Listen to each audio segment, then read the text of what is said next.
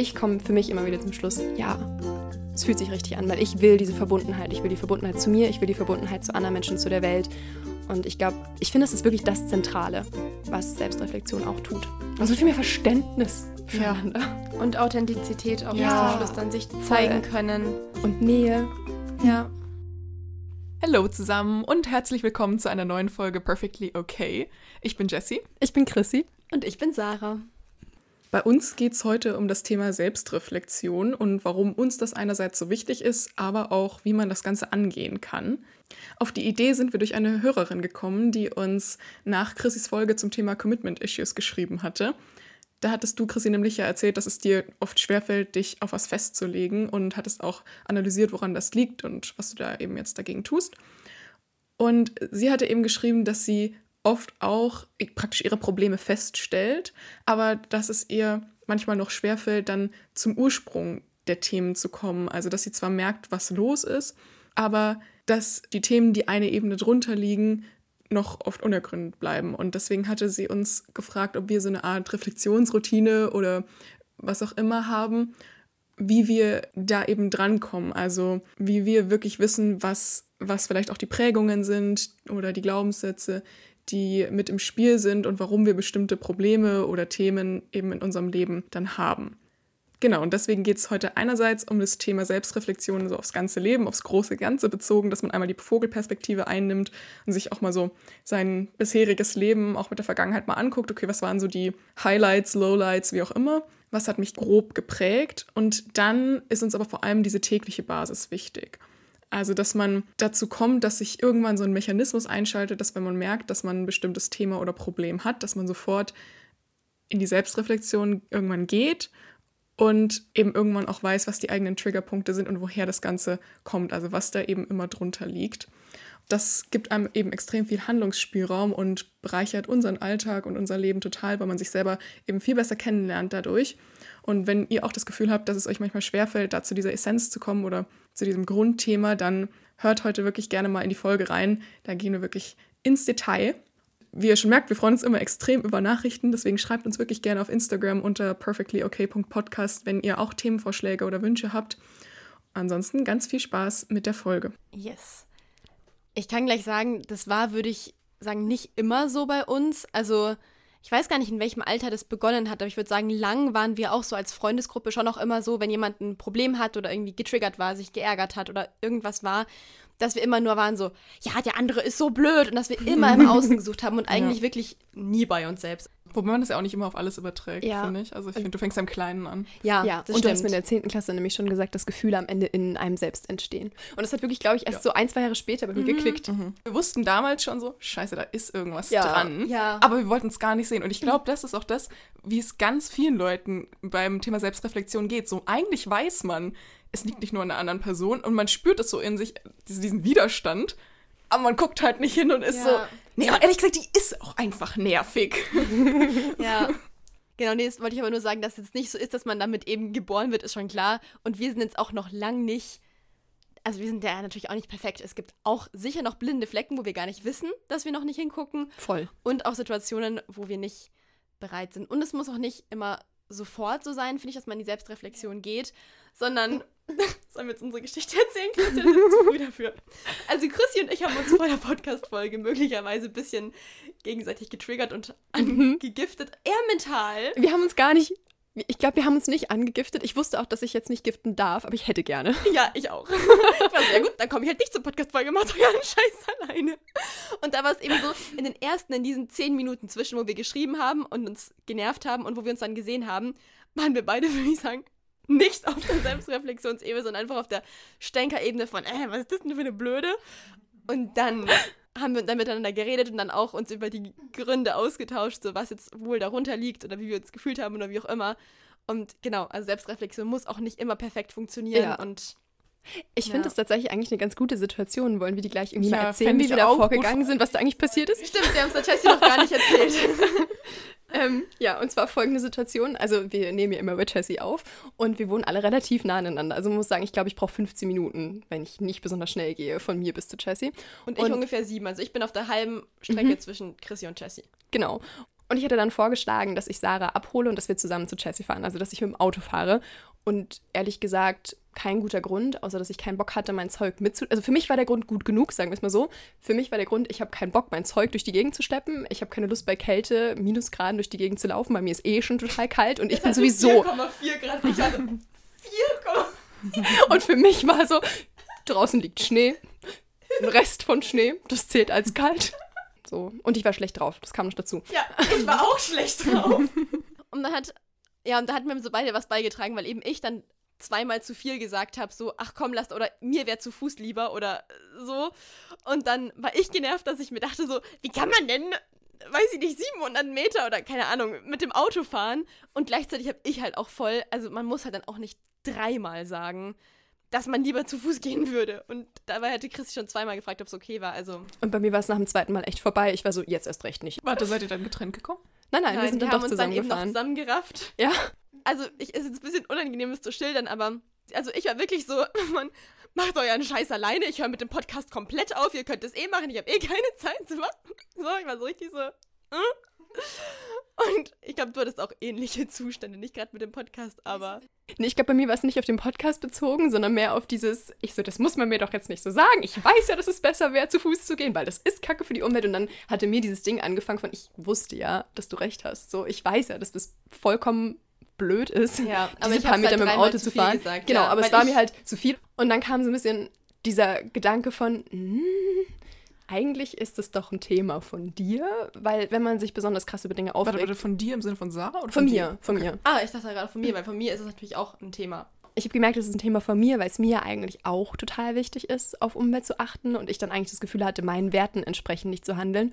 Und auch, es war eigentlich mehr dieses Gefühl von, ich fühle mich nicht gesehen in der Situation. Ich hatte das Gefühl, ich drücke jetzt ein Bedürfnis aus, du kennst nicht die Gründe, warum ich dieses Bedürfnis habe, also du, Sarah. Ja. Ähm, und dann hatte ich auch das Gefühl, dass ich von meiner Position gar nicht mehr abrücken kann, sondern Ja. dann war es dieses Ding von, nee, ich habe jetzt mein Bedürfnis geäußert, jetzt bleibe ich auch dabei. Und dann war es auf einmal auch nicht mehr so relevant, wie wichtig das eigentlich war. Ja. Ähm, weil eigentlich, mein Gott, wäre es voll egal gewesen. Und ich Genau. hatte genau das gleiche, weil ich auch das Gefühl hatte in meinem Bedürfnis, dass ich dachte so, ich reiche dir doch schon die Hand, so wir können zusammen zu Fuß gehen, wir können schön reden, wir können Spaß haben.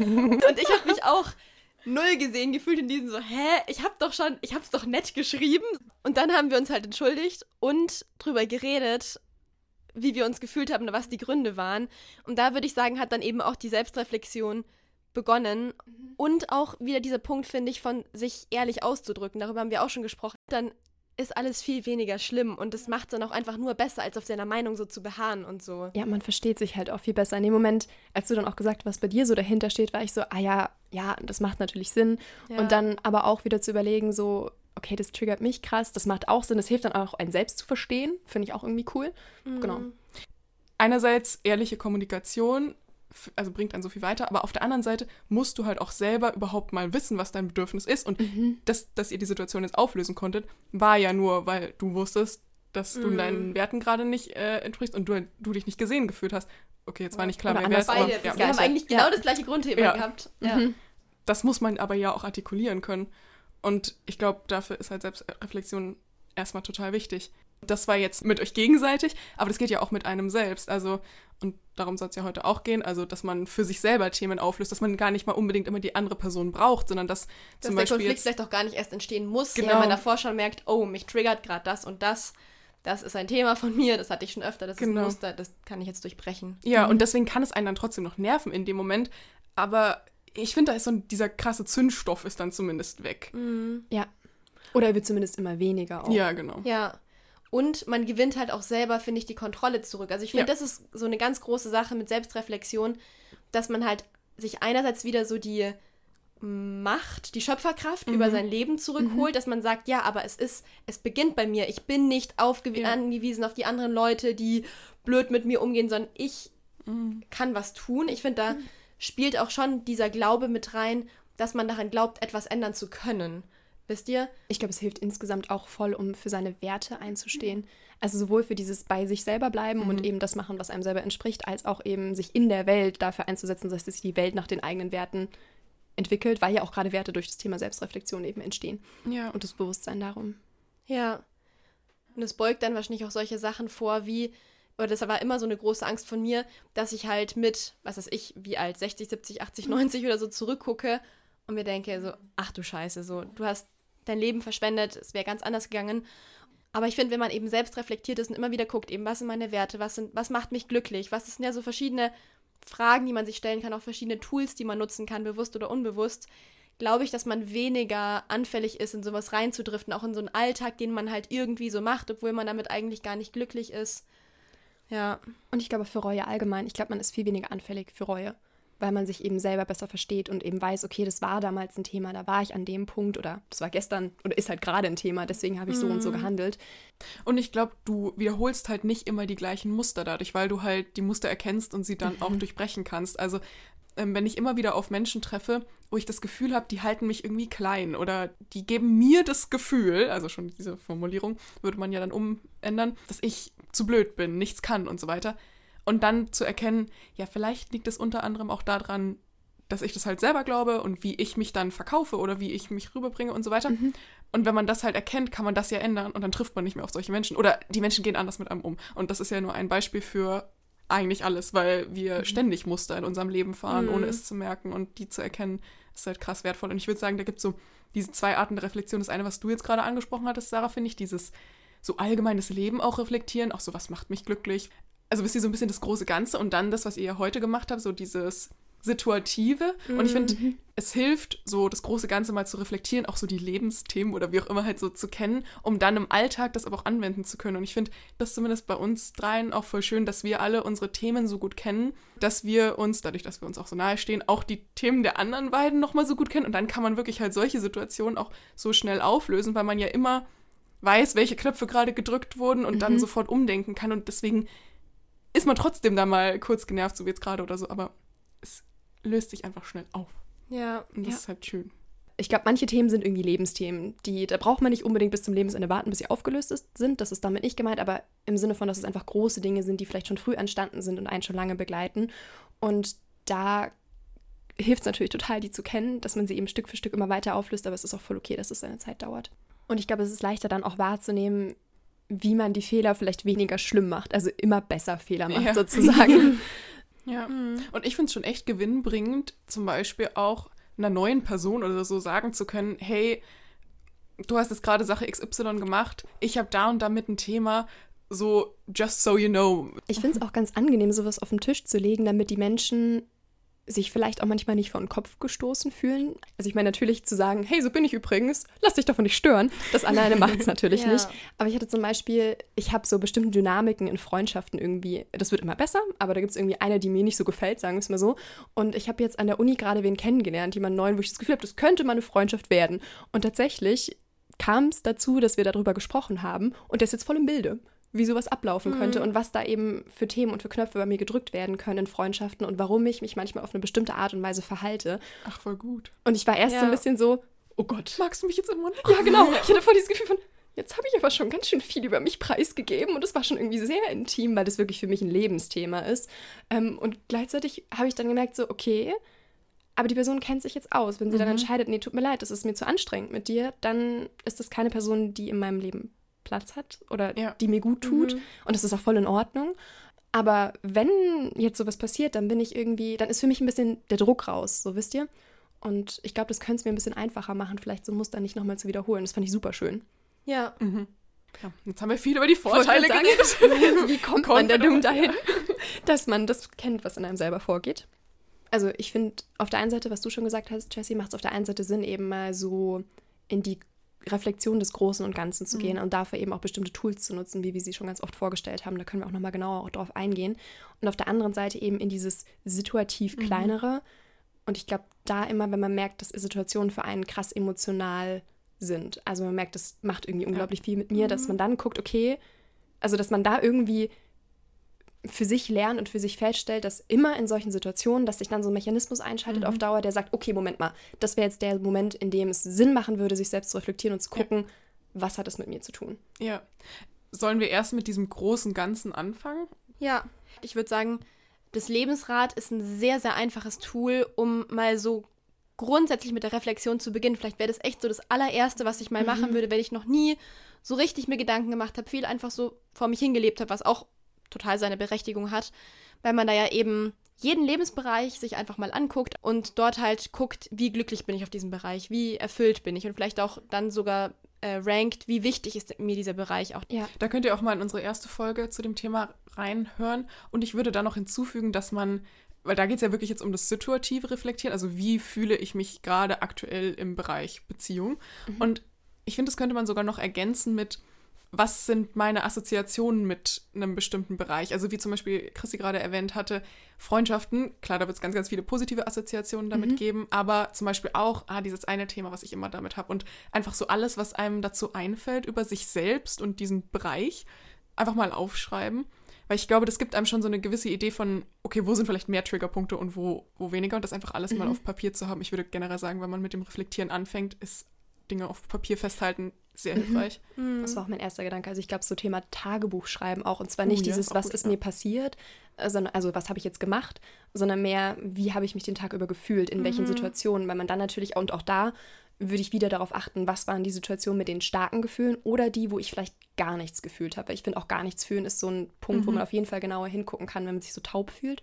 Aber dass man dann eben bemerkt, was passiert mir eigentlich den Tag über und wie geht es mir eigentlich damit, dass man, ich glaube, erstmal lernt, für sich zu fühlen. Ja, oh, das ja, aus, auszusprechen, ja. wie man sich fühlt. Weil ja. ich glaube, das ist eigentlich der erste Step. Wenn ich nicht weiß, wie ich mich fühle, dann kann ich nicht reflektieren, warum ich mich überhaupt so fühle. Das stimmt, ja. Und das ist halt auch nicht üblich in unserer Welt, weil wenn man mal eine freie Sekunde hat, guckt man auch immer aufs Handy oder so, mhm. geht mir auch so. Mhm. Und uns wurde auch nicht unbedingt beigebracht, ja, so viel zu fühlen. Und da ist es auch wichtig, würde ich sagen, erstmal ins Fühlen reinzugehen. Und was da helfen kann, finde ich, ist, wenn man das auch noch nicht gewohnt ist, sich eine Liste mit Gefühlen zu holen. Man kennt ja so das Typische von irgendwie, ich bin fröhlich, ich bin traurig, aber es gibt ja auch noch so viele Abschattungen, Abschattungen, Abstufungen, Schattierungen. Macht man jetzt auch nicht jeden Tag vielleicht, mhm. aber mal hilft ja. es schon. Ja, ist witzig. Ich habe da heute erst mit einem Freund drüber gesprochen, dass ähm, das ja voll wichtig ist. Also, dass man, weil wir, glaube ich, ganz oft einfach nur wissen, ich pisst gerade die Situation hier an und irgendwie find bin ich, ich unzufrieden. Blöd. Genau, finde ich blöd. Mhm. Aber dass wir gar nicht das Gefühl benennen können, zum einen und auch gar nicht den Grund richtig kennen. Das heißt übrigens emotionale Granularität oder so ähnlich. Oh, das heißt, ob man, ja, ich auch nicht, ich fand den Begriff ganz fancy, ob man, ähm, also wie gut man Gefühle praktisch beschreiben und benennen kann. Und das ist anscheinend eine sehr wichtige Kompetenz, um ja. damit auch umgehen zu können. Ja. Mhm. Kurzer Gedanke noch dazwischen. Wir waren ja eigentlich gerade, ich glaube, das Gefühl, jetzt sind wir eigentlich auf dieser individuellen Ebene, dieser situativen Ebene. Stimmt. Sollen wir nochmal zurückspringen zu diesem Allgemeinen, was man insgesamt machen kann, um eben sich, ja. sich selbst bewusst zu werden, weil das fand ich, war jetzt dieses Fühlen, ja, voll, mhm. aber ob wir dann nochmal auf so Tools nochmal mehr. Ja, ich habe gerade versucht, darauf überzuleiten, weil ich finde es eigentlich auch wichtig, die eigene Vergangenheit oder zu verstehen, dass die eigene Vergangenheit einen geprägt hat.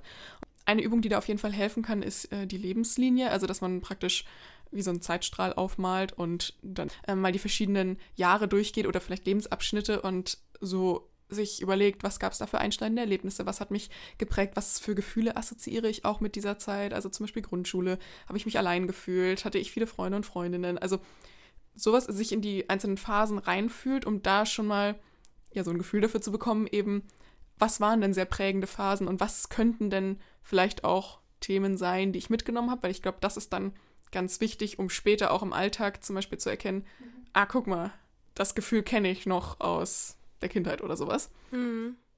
Ja, und das kann da extrem helfen. Ich glaube ganz grundsätzlich, wenn du es schon ansprichst, ähm, dieses Thema mit hinschauen, was in der eigenen Kindheit passiert ist, weil halt ja. viele Themen am Ende der Kindheit entstehen, im Verhältnis zu den Eltern, zu Geschwistern, zu krassen einschneidenden Erlebnissen, die man hatte, dass man überlegt, was ist da, was ist da passiert und was für Dynamiken, die es damals gab, gibt es vielleicht heute in meinem Leben auch oder was für Situationen wiederholen sich immer wieder. Ja, es ist wie eigentlich, als würde man einmal so einen Rundumschlag machen, um so eine gewisse Basis zu haben. Und dann wählt man immer aus diesem Koffer sozusagen so, ist es das Muster, ist es das ja, genau. Muster? Eine Schablone, die man ja, anlegt. Genau. Wir wissen, okay, das ist ein Grundthema von mir, das war eine Situation, die wir einschneiden. Jetzt können wir mal gucken, ob die sich in meinem Leben jetzt wieder zeigt. Und ich würde auch wirklich sagen, ohne zu übertreiben, dass alle Themen ja irgendwie aus der Vergangenheit kommen. Also die ja. stehen ja nicht jetzt ja. genau ja, so, in dieser Sekunde. Oh, so ein Zufall. Auf einmal ja. fühle ich mich alleine. Außer man hat jetzt ein krass einschneidendes Lebens äh, Lebensereignis, dann vielleicht schon, aber andere Dinge. Aber grundsätzlich lohnt es sich schon. Also wir sind, würde ich sagen, alle nicht dafür, ewig lang nur in der Vergangenheit zu wühlen und da jetzt alles hochzuholen und sich da richtig drin zu suhlen und allen die Schuld zu geben, das jetzt nicht. Aber grundsätzlich muss man einfach mal hingucken. Ich glaube, da führt tatsächlich kein Weg dran vorbei. Ja, und besonders eben mit Gefühlen hingucken. Also nicht einfach, oh, und dann haben sich meine Eltern getrennt und dann sind wir umgezogen, sondern halt da habe ich mich verlassen gefühlt, da habe ich mich alleine gefühlt, da war ich sauer auf Person XY und so. Mhm. Ja, was hat's mit dir gemacht? Mhm. Ja. Und ich glaube, dann geht es ja darum, wir hatten es jetzt auch schon angesprochen, Muster zu erkennen, also im Jetzt. Dass ich eben überlege, okay, was hat diese Situation gemeinsam mit der Situation, die ich da und da schon mal erlebt habe oder die ich in meiner Kindheit hatte? Was ist das, ist es das gleiche Gefühl, was ich irgendwie schon mal hatte? Ähm, nur um auch nochmal gesagt zu haben, was wir eigentlich mit Mustern meinen. Also sich wiederholende Dinge, die eben immer wieder im Leben auftauchen. Ähnliche, Situation, ähnliche Situationen, auf die man selbst auch immer ähnlich reagiert. Hoffentlich irgendwann dann nicht mehr. Aber Ja, und Gefühle, die einem so bekannt vorkommen, so dieses von, Ja. oh nee, schon wieder. Ja. Ja, nur als Gedanke so. Ich finde das manchmal ganz spannend, weil man selbst reagiert ja mit bestimmten Gefühlen immer wieder auf Reaktion, äh, immer wieder auf Situationen. Also zum Beispiel, ich reagiere ganz viel mit Angst auf egal welche Situation eigentlich. Und ich finde es super spannend als Gedanken, dass andere Leute das ja nicht tun, sondern die reagieren vielleicht mit Wut oder mit Trauer oder mit Eifersucht oder was auch immer. Also für die so ein, dass man so Standardgefühle hat und dieser Unterschied, dass Menschen eben unterschiedliche Standardgefühle haben, hängt ja damit zusammen, also lässt sich darauf zurückführen, dass wir eben unterschiedliche Erfahrungen gemacht haben und unterschiedliche Gefühle vorgelebt bekommen haben, auch von unseren Eltern. Nur nochmal, um zu zeigen, wie krass eben das auch wieder verwurzelt ist in unserer Vergangenheit. Ja, genau. Ja, ähm, in der Nachricht wurde ja nach äh, einer Reflexionsroutine gefragt und das, das hat mich gleich begeistert, weil ich dann so eine Schritt-für-Schritt-Anleitung aufschreiben konnte. und ja, also mein Gedanke war jetzt mal so, ihr könnt ja dann ergänzen, was euch noch ähm, einfällt. Ja, der erste Schritt wäre erstmal die Wahrnehmung. Also zum Beispiel habe ich eben gemerkt, dass ich mich oft in einem Arbeitskontext, wo äh, sehr viele Männer auch unter anderem sind und ganz viele smarte Menschen zum Beispiel, dass ich mich oft unwohl fühle und gerne aus der Situation schnell wieder raus möchte und eben merke, dass, dass das ein Muster ist. Und das wäre ja schon mal die erste Erkenntnis, so, okay, spannend, ich bin schon wieder in so, einer- so einer Situation drin, dass man dieses Muster erkennt von, warte mal, das, das sagt mir was, hier war ich schon mal an dem Punkt. Und der zweite Schritt wäre dann zu gucken, was für ein Gefühl liegt denn darunter? Also wie fühle ich mich gerade konkret? Und da hatte Sarah ja schon diese Gefühlsliste angesprochen. Ähm, bei mir wäre das dann zum Beispiel dieses Gefühl, ähm, dass ich mich dann klein fühle, auch klein gemacht, oft auch unintelligent.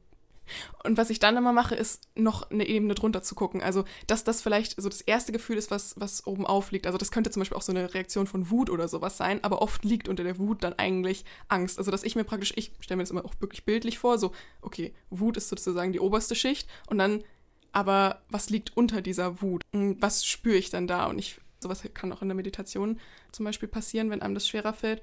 Und die Frage kann auch helfen, so, was passiert denn, wenn du dich wütend fühlst? Also, oder was passiert, wenn du dich klein fühlst? Und dann kann zum Beispiel die Antwort sein, dann fühle ich mich abgelehnt, dann fühle ich mich alleine. Und das wäre dann zum Beispiel das Gefühl, was eben drunter liegt, weil an sich ist es nicht das Problem, dass ich mich unintelligent, dumm und klein fühle, sondern ich fühle mich abgelehnt, ich fühle mich nicht gewertschätzt. Genau. Und der letzte Schritt wäre dann, ähm, sich zu fragen, wann hast du dich das erste Mal oder auf jeden Fall zu einem Zeitpunkt in deiner Kindheit schon mal so gefühlt? Also woher kennst du dieses Gefühl? Und das hatten wir dann vorhin eben auch schon angesprochen, da eben zu gucken, wenn einem da gar nichts einfällt, kenne ich dieses Gefühl zum Beispiel in Zusammenhang mit meinen Eltern, mit meinen Geschwistern oder aus einer bestimmten Zeit, vielleicht aus der Grundschule oder Schulzeit oder wie auch immer. Theoretisch, wenn ich jetzt meine Lebensbereiche durchgehen würde, würde ich relativ schnell drauf kommen, ah, okay, in Zusammenhang mit meinem Vater zum Beispiel kenne ich dieses Gefühl, sich klein zu fühlen, sich blöd zu fühlen und so weiter. Was ja dann auch wieder total Sinn ergibt, wenn man sich überlegt, ah, spannend, das tritt meistens in Zusammenhang mit Männern auf und dann sieht man da schon das Muster. Das heißt, ich kann dann erkennen, das hat gerade überhaupt nichts mit den Männern in der jetzigen Situation zu tun, sondern das ist eigentlich ein Thema, was entstanden ist, als ich, auch immer, äh, fünf war oder so. Und dann besteht da praktisch die Möglichkeit, dieses Thema anzugucken und nicht mehr das jetzige. Und wenn ich dieses Thema auflöse aus meiner Vergangenheit und anerkenne, okay, da kann ich zum Beispiel Vergebungsarbeit leisten und so weiter, dann wird es mich heute im Jetzt nicht mehr so sehr triggern. Oder ich werde mich nicht mehr so unwohl fühlen, weil ich ja weiß, ich muss mich nicht klein fühlen, ich muss mich nicht unintelligent fühlen und so weiter. Aber in diesen Situationen bin ich jedes Mal immer noch so die kleine Jessie, die halt vor ihrem Vater steht und sich denkt, oh Mann, ich kann ja gar nichts und der weiß alles. Und irgendwie bin ich hier nichts wert, weil ich nichts weiß und ich fühle mich abgelehnt. Und es wäre ja wichtig, dass ich irgendwann in solchen Situationen die erwachsene Jessie bin, die weiß, dass sie smart ist und die weiß, dass sie hier, dass sie ein Recht hat, hier zu sein. Ganz oft unterhalten sich in Situationen, wo wir eben getriggert sind, aber eben eigentlich die inneren verletzten Kinder miteinander und nicht die Erwachsenenversion von uns. Also nochmal zusammenfassend. Erstens Wahrnehmung. Ich fühle mich mit irgendwas unwohl, irgendwas triggert mich. Zweitens, welches Gefühl steckt dahinter? Drittens, welches Gefühl liegt unter dem Gefühl? Und da kann die Frage helfen, was passiert denn, wenn ich mich klein fühle zum Beispiel. Wenn ich mich klein fühle, fühle ich mich abgelehnt. Ich mich abgelehnt fühle, was ist dann? Und so kommt man immer mehr zu dem eigentlichen Ursprungsgefühl. Und dann im letzten Schritt, woher kenne ich dieses Gefühl? Wann habe ich das in meiner Kindheit mal erlebt? In welchem Zusammenhang? Vielleicht mit meinen Eltern, mit meinen Geschwistern? Und das ist dann meistens der Kern der Sache ich glaube, manchmal ist es für einen voll schwer, von dieser jetzigen Situation so viele Jahre zurückzuspringen, eben in die Kindheit. Und ich finde, man kann wie so Zwischenhüpfer machen, dass man sich überlegt, mhm. okay, wann war das im letzten Jahr, wann war das in den letzten drei Jahren? So wisst ihr, dass man, ich finde es zum Beispiel bei Beziehungen immer super, dass mhm. man merkt, okay, was ist gerade in meiner jetzigen Beziehung, was ist in meiner letzten Beziehung irgendwie nicht so gut gelaufen, wie geht es mir damit, wie habe ich mich in der Situation gefühlt, dass man dann eine Beziehung zurückspringt und dann vielleicht noch eine und noch eine, wenn es denn so viele gibt. Aber wisst ihr, was ich meine? Ja. Dass man halt so ein bisschen, als würde man wie so ein Detektiv in seine Vergangenheit gehen, wie so eine Zwiebel, quasi immer ja. eine Station weiter. Okay, das sind jetzt ein bisschen viele Bilder, aber dass man immer weiter an diesen Kern kommt und halt vielleicht irgendwann dann doch zum Thema ja. Familie irgendwie zurückkommt. Aber manchmal ist es, finde ich, ein bisschen schwierig, vor allem, weil, glaube ich, wir doch schon dazu neigen, gerade wenn wir uns zum ersten Mal damit auseinandersetzen, was das mit unseren Eltern macht, wie das mit unseren Eltern zusammenhängt, wir dazu neigen, unsere Eltern total zu verklären. Weil Kinder wollen ihre Eltern ja eigentlich toll finden. Kinder oh, oder wollen, andersrum. Ich wollte also, auch gerade sagen. eher gesagt, dass man die Eltern total verteufelt und halt Ehrlich? sagt so, boah, die haben eh alles falsch gemacht. Kann natürlich auch sein. Vielleicht, ich glaube, ich habe den Step irgendwie nicht so gemacht, muss ich sagen. Ich habe das Gefühl, ich bin in dieser Kindrolle total geblieben und für mich ist es gar nicht so einfach, die Fehler meiner Eltern anzuerkennen so. Und dementsprechend für die Leute, denen es da so geht wie mir, manchmal hilft es eben, dass es sich Stück für Stück ranzurobben. Ja, und ich würde sagen, so kommt man eigentlich jedes, auf jede Ursache, weil, weil es eben für alles wirklich einen Grund gibt. Und da gibt es zum Beispiel auch Meditationen. Also ich weiß, dass Laura Seiler eine ganz tolle äh, Meditation hat zum Trigger auflösen. Ja. Mhm. Ein konkretes Beispiel habe ich noch zum Thema, wenn mich Sachen an anderen nerven oder ich so, ja, auch wenn ich verletzt bin und so und anderen Menschen etwas vorwerfe und dann zum Beispiel so einen Moment habe von, oh Mann, die nervt mich total, die ist immer total verkrampft und gar nicht locker und gar nicht lustig und nimmt alles immer viel zu ernst. Dass ich irgendwann mal gelernt habe, wahrscheinlich auch durch einen Podcast oder ein Buch, dass das ja immer etwas mit mir zu tun hat. Weil wenn ich damit kein Thema hätte, dann wäre es mir scheißegal, was die andere Person macht. Mhm. Es hat immer etwas mit mir zu tun. Und dann mache ich das jetzt inzwischen eigentlich sogar so aus Gewohnheit, dass ich die Sachen, die ich gerade im Kopf zu dieser anderen Person gesagt habe, einmal zu mir selbst sage. Also so, oh Sarah, du bist total äh, verkrampft und unlustig und nimmst alles viel zu ernst. Und dann gucke ich, was das mit mir macht. Und es gibt Situationen, wo ich merke, oh scheiße, da ist ein Stück Wahrheit dran. So, ja, ich bin auch oft verkrampft. Ja, ich nehme auch oft Sachen zu ernst. Und es ist eigentlich eine Seite, die ich halt nicht so toll finde. Und es gibt halt auch die Situationen, wenn man merkt, ja, das wäre eine Sache, die habe ich zwar nicht, aber ich hätte sie vielleicht gerne. Also zum mhm. Beispiel, wenn man das nimmt, jemand, oh, die drängt sich total in den Vordergrund, die nimmt den ganzen Platz ein. Und dann sagt man das einmal zu sich selbst und merkt, oh mhm. oh nee, warte, ich hätte das gerne, tu es aber nicht. Ja. Und das finde ich auch ganz heilsam, zwar auch irgendwie schmerzhaft und anstrengend. Also ich, ich muss sagen, ich finde Selbstreflexion manchmal schon anstrengend, weil man halt immer auch bei sich guckt und sich ja. so denkt, so, warum muss es irgendwas mit mir zu tun haben? Aber es hat es halt einfach ja. wirklich immer. Und es bringt halt wieder diese tolle Möglichkeit, einen Einfluss zu haben, weil an sich selbst kann ja. man ja was ändern. An einer anderen Person kannst du nichts ändern. Es ist viel leichter, bei sich selbst mhm. anzusetzen eigentlich, obwohl das intuitive Empfinden immer wäre, ich gebe der anderen Person die Schuld, die soll sich verändern. Das ist eigentlich ja. unmöglich. Und das Schöne ist ja, dass wir mit ändern jetzt gar nicht unbedingt meinen, dass man sich total verbessern muss in dem Wesen, in ja. dem Menschen, der man ist, sondern eigentlich geht es ja darum, sich selbst anzunehmen und besser zu verstehen. Mhm, Weil dann ja. oft sich so viele Themen schon auflösen, wenn ich sagen kann, ah, krass, das war eine Situation meiner Vergangenheit, das hat mir wehgetan. Und dann damit eben für sich, ich weiß nicht, entweder sich oder andere Menschen zu vergeben, das ist dann oft schon die Veränderung, in Anführungszeichen, die es braucht. Ja. ja. und wir gehen jetzt nicht so konkret darauf ein, wie man dann das Ergebnis, was man dann da eben entdeckt hat, wie man, was, wie man mit dem weiterarbeiten kann. Da könnt ihr mal in unsere dritte Folge zum Thema Glaubenssätze reinhören, weil da mhm. gehen wir wirklich nochmal konkret auf die Schritte ein. Okay, jetzt hast du festgestellt, ich fühle mich abgelehnt und was mache ich jetzt damit? Also jetzt ja. geht es wirklich mehr um das Thema Feststellung. Nicht, dass ihr denkt, wir lassen euch jetzt so damit stehen. Da mhm. haben wir noch eine andere Folge dazu. Und ich glaube, das Erkennen selber ist auch einfach schon, oder ist für mich immer so, der allerwichtigste Schritt ist, einfach mal aufgedeckt zu haben. Ja, wobei halt, ich finde, dieses Weiterarbeiten empowert einen nochmal auf eine ganz andere Art, Art und Weise, wenn man dann halt auch das Gefühl hat, man geht noch mehr Schritte nach vorne. Ja. Und ich finde, zur Reflexion gehört eben nicht nur der Glaube daran, etwas verändern zu können, sondern auch der Wille. Mhm. Weil ich finde, es gibt auch Menschen, die so ein bisschen drin feststecken, dann vielleicht sogar Sachen erkannt zu haben, aber auf denen dann einfach rumzujammern. Und es ist okay, man darf jammern, es tut mal gut. Wir, wir reden jetzt nicht davon, eben wieder sofort hier produktiv werden zu müssen und alles ändern zu müssen und perfekt sein zu müssen. Aber ja, so grundsätzlich so eine Bereitschaft, so ich erkenne es und ich möchte mich besser fühlen. Ich möchte ein entspannteres, leichteres, glücklicheres Leben führen. Ja, oder sich halt auch bewusst in dem Moment dagegen zu entscheiden, zu sagen, ich weiß das alles, ich weiß, ich habe mein Leben in der Hand, ich will das auch langfristig angehen, aber gerade einfach ja. ist es zu viel. Ich glaube, ich kenne das voll, weil ich gerade am Anfang, glaube ich, immer so ein krasses Erfolgserlebnis hatte. Wisst ihr, dann hatte ich das fertig reflektiert und dann war ich so, boah, voll der gute Gedanke. Und dann war ich so, ja gut, schön, danke. Aber irgendwann, ich glaube, ich glaube, man kann da aus einem positiveren Place hinkommen. Bei mir war dann irgendwann die Unzufriedenheit wieder so groß, dass ich zwar jetzt diesen Gedanken hatte, aber sich leider in meinem Leben nichts verändert hat, dass dann irgendwann dieser Druck kam von, okay, gut, vielleicht solltest du irgendwie auch handeln.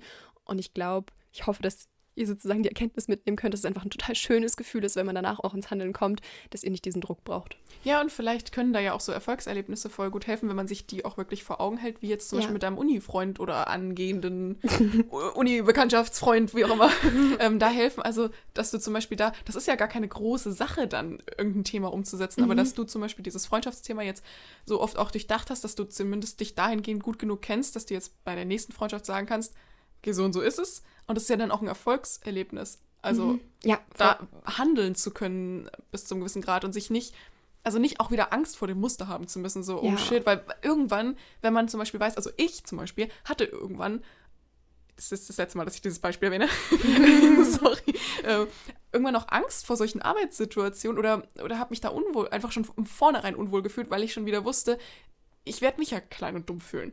Mhm. Und das ist ja auch voll blöd. Ja, voll. Ja. Mm, ich habe noch einen Gedanken. Und zwar finde ich es manchmal schwierig zu trennen, was mein eigener Anteil ist. Wisst ihr, ich kann das ja dann reflektieren, warum eine Situation so ist oder warum mich das an der Person triggert. Und dann zu sagen, okay, das ist mein eigenes Ding. Und auf der anderen Seite dann aber auch wieder der anderen Person zurückzugeben. Deswegen ist es trotzdem nicht ganz in Ordnung, was von deiner Seite kommt, sondern Stimmt, es ist auch, ist auch dein wichtig, Teil. Ja. Weil das finde ich mhm. nämlich auch, weil ich glaube, ich neige dann schon auch dazu, so, ich nenne es jetzt mal tot zu reflektieren mhm. und voll so ein so einen Fehler und Schuldsuchen zu machen. Dann gehe ich Aber nicht an, rein an, dir selbst, an mir selber, ja. genau, dass ich dann gucke, okay, mit was war jetzt dein Fehler in der Situation? So. Mhm. Wobei ich finde, der erste Schritt wäre da erstmal zu sagen, dass du ja keinen Fehler gemacht hast, sondern mhm.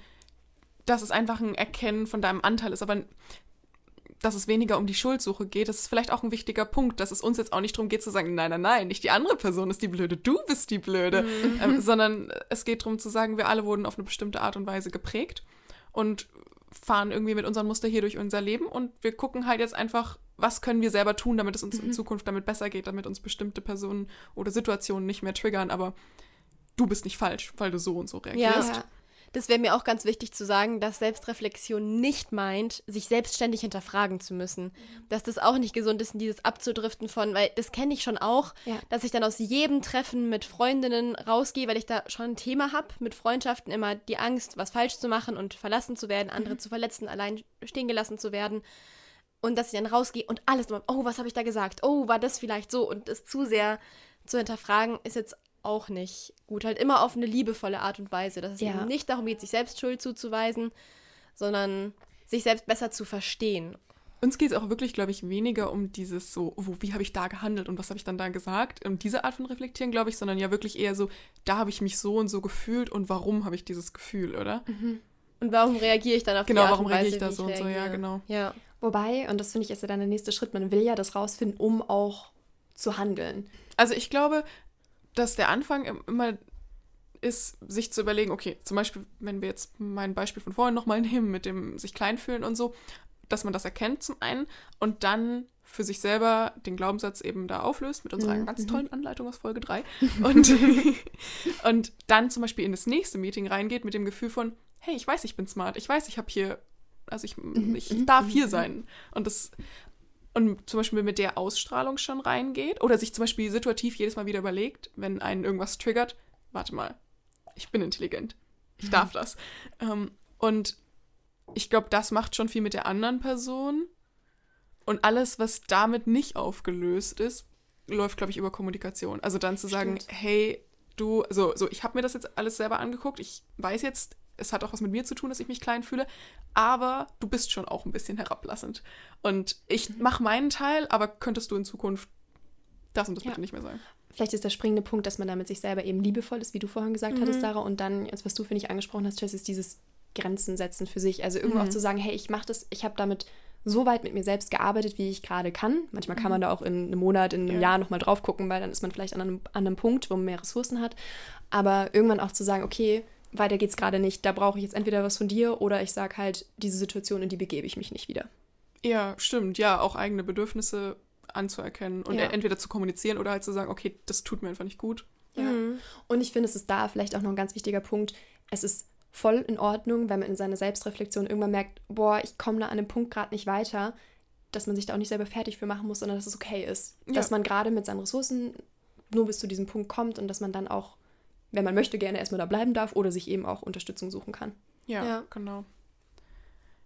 Ich habe ähm, noch äh, drei Gedanken zum Thema äh, gehabt, wenn man nicht ganz auf die, auf die Ursache kommt oder so weiß, okay, da ist irgendwas, es hat auch mit irgendwas Größerem zu- was zu tun, aber nicht ganz dahinter kommt. Und zwar frage ich mich auch immer gerne, was für einen Vorteil ich aus einem bestimmten Gefühl oder einer bestimmten Handlung entziehe. Also zum Beispiel, wenn man merkt, dass man Menschen in Beziehungen immer wieder wegstößt und man weiß aber nicht warum, dann okay, was ist mein Vorteil daraus? Also mein unterbewusster Vorteil. Okay, wenn ich Menschen wegstoße, dann kann ich nicht verletzt werden, weil ich ja zuerst verletze. Ah, okay, also habe ich wahrscheinlich Angst davor, verletzt zu werden. Was liegt da wieder drunter? Ich habe Angst davor, verlassen zu werden, abgelehnt zu werden. Da, da, da, da. Wann habe ich mich schon mal so gefühlt? Und dann kann man das gleiche Spiel nochmal machen.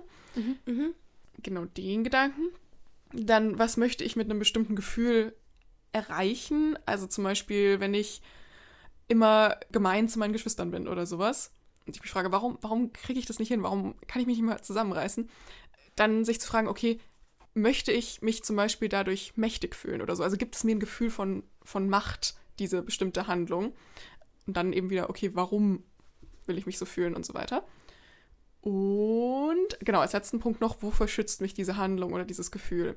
Also zum Beispiel will ich mich mächtig fühlen und andere kontrollieren, um selbst nicht kontrolliert zu werden. Was wäre denn daran so schlimm, selbst kontrolliert zu werden? Okay, dann will ich mich machtlos fühlen. Wann habe ich mich denn schon mal machtlos gefühlt? Ah, okay, als ich vier war. Da, da, da, da, da. ähm, so in die Richtung. Also das sind nochmal drei so hilfreiche Fragen. Könntest du sie noch einmal ganz kurz wiederholen? Ja, also was ist mein hilfreich. Vorteil aus einer bestimmten Handlung oder aus einem Gefühl? Dann was möchte ich mit einer bestimmten Handlung erreichen? Da geht es immer um also das Unterbewusstsein natürlich. Und wovor schützt mich eine bestimmte Handlung oder ein bestimmtes Gefühl? Können wir auch nochmal auf Instagram. Kriegt ihr das alles noch zusammengefasst? Yes. So, na. Da fällt mir was ein, was deine Mama mal gesagt hat zu uns, Jessie. Und zwar, Ich bin gespannt. ähm, und zwar dieses Ding von, dass es manchmal aber auch wichtig ist, also beziehungsweise eigentlich grundsätzlich, würde ich jetzt mal behaupten, wichtig ist, erst zu fühlen, dann zu reflektieren. Ah ja. Weil man nämlich, wenn man das jetzt oft macht und das gewohnt ist, schnell dazu neigt, sofort in die Reflexion zu gehen und die Gefühle aber gar nicht mehr so So, zuzulassen. ah, so darf ich mich gar nicht fühlen, Ja. weil Genau. das ist ja ein Muster Ach so, mir. das ich bin ist ja, ja mein Thema. genau, genau ich bin ja immer so und da darf ich jetzt eigentlich nicht sauer sein, beziehungsweise auch zu wissen, ich darf nicht sauer sein, weil die Person hat es nicht gemacht, weil das und deswegen und ich habe mich ja auch falsch verhalten. Nein, man darf sauer sein. Man sollte vielleicht nicht unbedingt für immer sauer sein und es macht Sinn, das zu, an einem gewissen Punkt zu hinterfragen, aber fühlen ist okay. Genau. Ja. Und wie immer finde ich auch alle Sachen anzuerkennen. Das haben wir ja auch schon tausendmal gepredigt, dass es darum geht, sich selbst anzunehmen. Und wenn ihr zum Beispiel merkt, also ich hatte das vor ein paar Tagen erst, dass mir wieder mal bewusst geworden ist, warum ich in vielen Situationen so unentspannt bin und nicht runterkommen kann, immer das Gefühl habe, leisten zu müssen, dass es halt auf meine Kindheit zurückging. Und da könnte man sich so denken, so, ja, Alter, reiß dich mal zusammen. Es, es kann doch jetzt nicht so schlimm sein, so deine scheiß Fahrradprüfung in der dritten Klasse. Ernsthaft, Sarah? Aber es ist halt so. Ich meine, ich will mich jetzt auch nicht drin verrennen und mir immer diese Geschichte erzählen von, oh, es war die Fahrradprüfung in der dritten Klasse, als ich dachte, ich hätte es gut gemacht und mir völlig, völlig entspannt war, völlig in Freude diese Prüfung gemacht habe und die meisten Fehler in der ganzen Klasse hatte. So, ich will jetzt auch nicht in diese Geschichte reingehen von, oh, es ist auch nicht so dramatisch, aber gleichzeitig ist halt auch anzuerkennen, so, oh krass, das war ein Moment, auch wenn der fünf Minuten, oder der hat ja sogar nur fünf Sekunden gedauert, als es hieß, Sarah, fünf Fehler oder was weiß ich, und ich war halt, ja, Aber als Kind ist das, das Ja. kann ja einfach unglaublich einschneidend sein. Ja. Und man, niemand darf darüber entscheiden, wie man sich mit irgendwas fühlen darf. Und wenn wer anders sagt, "Äh, get over it, so ungefähr, keine Person kann ja, nicht in einen selbst reingucken. ja. Und es ist ja auch wieder ein schönes Beispiel. Ich finde, wenn du das so erzählst, dann kriege ich voll viel Mitleid mit Ja, der Sarah aus der und- dritten und Klasse. so, oh so, ja, nein. das war schlimm, weil das war vor allen Ja. anderen, das wurde vor allen anderen verkündet, Ja, die meisten warum Fehler haben die das Das ist gemacht? wirklich so ich erinnere mich nämlich an die. Situation noch, das war richtig fies. Und als Kind hast ich habe mir dann Ja, also dieses, es gibt zehn Kinder, die hatten null Fehler. Es gibt acht Kinder, die hatten einen Fehler. Und es gibt ein Kind, das hatte fünf Fehler. So. Ernsthaft? Auf der anderen Seite, wie oft war es zum Beispiel wahrscheinlich so, dass wir die drei Einser aus der Klasse hatten Oh. und es gab eine Sechs in der Klasse Stimmt, oder so. Und das, ja. das ist was, was wir überhaupt nicht in Erinnerung hatten. Weil Aber das die wir, Person- uns war ganz ja. klar, dass es wir nicht sind. Und das ist, glaube ich, so, das, ja, das, kann, das sind, können wirklich so Kleinigkeiten sein, Ja. diese traumatische. Ja. Ja. Und es ist auch egal, würde ich sagen. Jetzt kommen alle meine höchst traumatischen Erinnerungen hoch. Ähm, ob das jetzt auch objektiv eben wirklich so war oder nicht, weil zum Beispiel bei der Fahrradprüfung war es ganz konkret so, okay, es ist eine Tatsache, ich war die mit den meisten Fehlern. Punkt. Daran gibt es nichts zu rütteln. Aber zum Beispiel andere Erfahrung, die auch sehr prägsam war, erster Tag in der Grundschule. Und ich kann euch nicht einmal sagen, ich habe da wirklich nur verwaschenste Erinnerungen und ein paar Fotos im Kopf. Ich kann euch nicht einmal sagen, ob es wirklich so war, aber es hat sich so angefühlt. Alle hatten irgendwen und ich hatte niemanden. Und ich habe eine nette Sitznachbarin gefunden, mit der war ich auch die ganzen vier Jahre in der Grundschule befreundet. Es ist alles gut ausgegangen. Aber, und es kann auch sein, dass ihr euch genauso unsicher gefühlt habt, und dass ihr auch niemanden hattet. Deswegen, das wollte ich nur noch sagen, es ist scheißegal, wie die Situation objektiv ausgesehen hat, ob alle Kinder so waren. Ich habe mich in dem Moment so gefühlt, als wäre ich die Einzige, die unvorbereitet hingekommen ist. Und das ergibt dann halt ein, irgendwie ein großes ganzes Bild, wenn man halt sieht, so, oh, ich hatte so ein paar Erfahrungen von, wenn ich, also weil ich mich zum Beispiel vor diesem ersten Schultag, ich hatte mich nicht so vorbereitet. Ich bin da irgendwie so ganz unvoreingenommen, ganz voller Vertrauen hingegangen und habe gemerkt, scheiße, die anderen waren schneller als ich, die anderen haben sich schon vorbereitet, die anderen haben schon jemanden gefunden. Und genau das gleiche auch mit dieser Fahrradprüfung so. Ich habe das einfach so gut gemacht, wie ich konnte. Ich dachte, ich hätte alles richtig gemacht, wie alle anderen Kinder. Und hatte es halt nicht. Und das prägt dann halt, dass ich jetzt alles zehnmal kontrolliere, extrem perfektionistisch bin, mich nicht mehr drauf verlasse, dass alles ist, alles ähm, hinterfrage und so. Ja. Und wir sagen ja auch gar nicht, dass es jetzt das nur allein war, sondern dann kommen ja noch Familienverhältnisse zum Beispiel hinzu. Also kriegt man zum Beispiel beigebracht, dass Perfektionismus auch was Wichtiges ist zum Beispiel. Oder hat man, wir waren auch immer in einem sehr kompetitiven Umfeld. Also wir waren, und da kommt so viel dann hinzu und dann wird ja dieses Muster auch immer bestätigt. Also ich glaube, wenn du jetzt einmal diese Fahrradprüfung gehabt hättest und dann nie wieder irgendwas in die Richtung, dann wär's, hätte es sich ja natürlich nicht so verfestigt. Aber da wird halt so der erste, das ist der erste Tropfen im Fass und das füllt Ja. sich halt immer Ja. mehr und Und als Kind, vor allem wenn man jetzt wirklich noch jünger ist, dann kann man ja noch nicht reflektieren. Das heißt, all das, was man da erlebt, kann man nicht in dem Moment, wo es passiert, aushebeln, ja. sondern man muss es ja irgendwie mitnehmen. Also ich glaube, manche Sachen können auch super, super krass sein und ein Kind trotzdem nicht prägen. Ja, und das ist dann so ein bisschen Glückssache. begleiten, Ja. Genau. Aber ich finde es voll nachvollziehbar, dass das so Kleinigkeiten sein können. Ja. Doch, definitiv. Ja, und gleichzeitig dann wieder auf der anderen Seite sich nicht irgendwas auch einzureden, weil das kenne ich zum Beispiel von Genau, mir schon die auch. Storytelling Das dann. Storytelling, genau. Ja. Also dann, warte mal, aber mit 13 habe ich doch was wirklich Schlimmes erlebt. Also, boah, da muss ich aber wirklich was also mitgenommen haben draus. Und bestimmt fühle ich mich deswegen immer so kacke. Und dann sich so richtig zu suhlen in dem Mhm. Ja, Mitleid. genau. Also, Ja. Und ich glaube, da, also ich habe einfach irgendwann aufgehört zu hinterfragen, warum manche Dinge mich so krass geprägt haben oder immer noch so viel mit mir machen, wenn ich daran denke. Und andere Dinge, die objektiv, wer auch immer das dann entscheidet, so viel schlimmer wirken, die gar nicht so so viel Einfluss hatten, weil es bringt ja auch nichts. Es ist halt einfach so. Und Ja, eben wie man sich gefühlt hat, so Ja, hat man sich so- gefühlt. genau. Völlig Ja. subjektiv ja, und Ja. das ist es ist okay. halt deine Wahrnehmung. Ja. Ich finde es manchmal tatsächlich ganz schön schwer, das zu unterscheiden. So, was jetzt die Story ist, die ich mir immer erzähle, dass ich so, ge- auch, dass ich so gelitten habe in Situation XY. Aber dann ist so ein bisschen die Frage, war die Situation die erste oder gab es vielleicht eine davor, die das Gleiche mit mir gemacht hat? Und ich finde, manchmal kann man die Situation auch erstmal so schwammig stehen lassen und dann vielleicht gucken, was ist das Thema dahinter gewesen, das sich so ein bisschen abzeichnet. Wisst ihr, was ich meine? Ja, dass man praktisch, wenn man bei einer Situation nicht genau greifen kann, dass man einfach Genau. die da- von davor sozusagen anguckt. Ja, oder eine ähnliche nochmal. Ja. Ja. Und Jessie, du hast es ja auch gerade schon angesprochen mit diesen ganzen Sachen, die da so hinzukommen. Ich finde, bei diesem ganzen Thema Selbstreflexion merke ich, dass es für mich ganz wichtig ist, eine Balance zu finden aus, ja, ich habe die Schöpferkraft, ich bin verantwortlich für mein Leben, es hat alles was mit mir zu tun und aber auch anzuerkennen, dass manche Sachen einfach schwierig sind, zum Beispiel, weil so krasse gesellschaftliche Prägungen dazukommen, darüber haben wir auch schon geredet, dass halt nun mal Leistung, Härte, ähm, Intellekt oder also dieses Ganze, dass das halt einfach Werte sind, die uns tagtäglich in Filmen, Medien oder auch unser Bild von Weiblichkeit oder was weiß ich, verschiedenste Sachen, die uns so vorgelebt werden. Oder auch, da hatte ich erst in der letzten Situation, wo ich mich sehr über mich geärgert habe, dass ich wieder mal nicht hinbekommen habe, kürzer am Handy zu sein.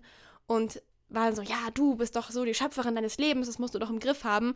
Dann hat jemand zu mir gesagt, ja gut, aber denk auch mal daran, diese Apps werden ja von Leuten mit PsychologInnen entwickelt, um einen süchtig zu machen. damit meine ich jetzt nicht, dass ich die Kontrolle abgebe, aber in dem Moment hat mir das so ein bisschen Frieden, ein bisschen mehr Mitgefühl für mich selbst gegeben. Manchmal wird es einem halt auch von außen einfach schwer gemacht und ich finde, das kann man dann auch anerkennen. Ja, voll. Selbstmitgefühl über allem. Ja, ja darüber machen wir auch noch eine Folge. Ja. Und wie wir ja ganz am Anfang schon gesagt haben, es bringt einfach, würde ich sagen, viel mehr positive Sachen ja. mit sich als negative. Ja. Selbstreflexion. Und, ja, und du schaffst halt auch mehr Verständnis für andere, ja. weil man also es geht ja jetzt nicht darum, das ganze Umfeld zu analysieren und dann zu gucken, oh, das Ja, das wäre auch ein Fehler zu gucken. Oh, die hatte, also das, ja, das, das auf andere ich, zu. Äh, sehr ja, gerne. Das habe ich früher auch ganz ja, viel gemacht. Ja, das schön bei sich selbst noch. bleiben. Ja, genau. Und Leuten dann auch erzählt, wo sie ihre Themen haben. Das ist nämlich so ein Ding, das würde ich jetzt heute, ich mache das manchmal immer noch, weil ich, ich mich nicht zusammenreißen kann. Aber eigentlich bin ich der Meinung, dass es nicht so die beste Idee ist, weil am Ende muss man selber drauf kommen, immer. Ja, ja. und man hat auch nicht die Weisheit mit Löffeln gefressen. Okay, ähm, aber, aber, aber trotzdem finde ich, kann einem der Gedanke auf jeden Fall helfen, okay, die Person macht das gerade nicht, um mich zu ärgern, nicht, ähm, und die ist auch nicht blöd, weil sie es anders macht als ich oder was auch immer, sondern die hat auch ihre Themen, die dahinter stehen und ja. es hat alles seine Gründe. Ja, ich hatte manchmal so mein Thema mit dem Thema Selbstreflexion tatsächlich selbst. Das wollte ich vorhin schon anschneiden, das hat irgendwie noch nicht so richtig geklappt, aber dass ich das Gefühl hatte, dass es auch Unsicherheiten hervorbringt. Mhm. Und ich glaube, das stimmt auch bis zum gewissen Punkt, dass man, wenn man sich selbst reflektiert, halt auch auf den Grund der Tatsachen kommt. Das Schöne daran ist aber, und ich glaube, das vergesse ich manchmal darüber, dass, was Sarah schon so viel oder ihr beide auch schon so viel betont habt, es macht mich halt handlungsfähig. Wenn ich die Unsicherheit ja. kenne, dann mache ich nicht die gleichen vermeintlichen Fehler immer wieder, sondern ich bin in der Lage, es irgendwann anders zu machen, diese Unsicherheit Stück für Stück loszulassen. Und ich finde, das ist auch wieder ein schöner Gedanke, seine Unsicherheiten zu kennen, ist was Starkes und die Total. auch sich eingestehen ja, zu können, ja, andere Menschen so darüber so reden da. zu können. Genau, sie sind eh da. ja. Und dann kann ich sie auch kennen und gucken, dass sie vielleicht irgendwann nicht mehr da sind. Ja. Ja. Ich hatte da auch immer ein Thema, oder nicht immer, aber immer mal wieder, wenn ich andere Menschen, die auf den ersten Blick oder auch wirklich so gar nicht mal irgendwie reflektieren, dass die sich vermeintlich so viel leichter leben. Dass ich mir manchmal denke, das kann doch nicht sein, das ist so ungerecht. Ja. Und letztendlich. Ich fühle so. Ja.